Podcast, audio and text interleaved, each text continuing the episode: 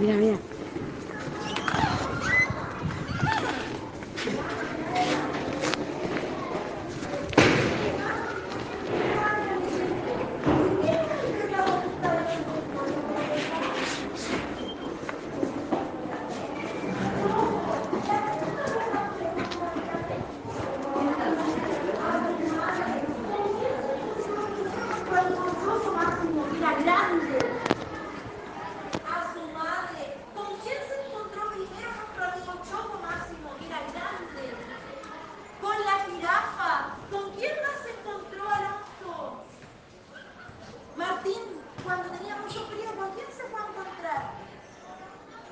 con unos pingüinos.